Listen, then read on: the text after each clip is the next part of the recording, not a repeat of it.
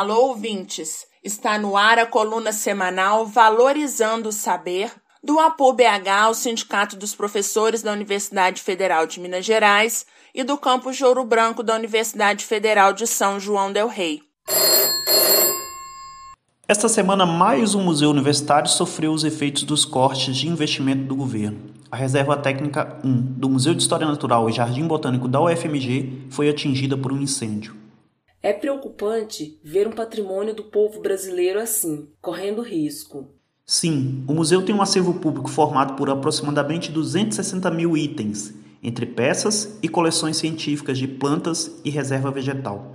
Não dá nem para calcular a importância de um acervo como este. Me lembrei do que aconteceu com o Museu Histórico Nacional em 2018. Ele também sofreu um incêndio. Você acha que são duas fatalidades? As causas do incêndio serão apuradas por uma perícia. Mas os dois incêndios ocorreram em museus universitários que são geridos pelas universidades e pelo MEC. E a gente sabe que ultimamente o orçamento tem caído muito. É verdade. O Museu Histórico Nacional, no Rio de Janeiro, espera por um financiamento para ser reformado desde 2018, quando ocorreu o incêndio. Até o momento, a reforma prometida não aconteceu. Esse museu também é um museu universitário, não é? Qual é a diferença dos museus universitários em relação aos outros tipos de museus?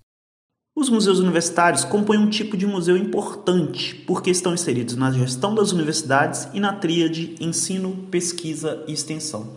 É uma condição diferente dos museus que estão sob a tutela dos municípios, de entidades privadas ou do Instituto Brasileiro de Museus.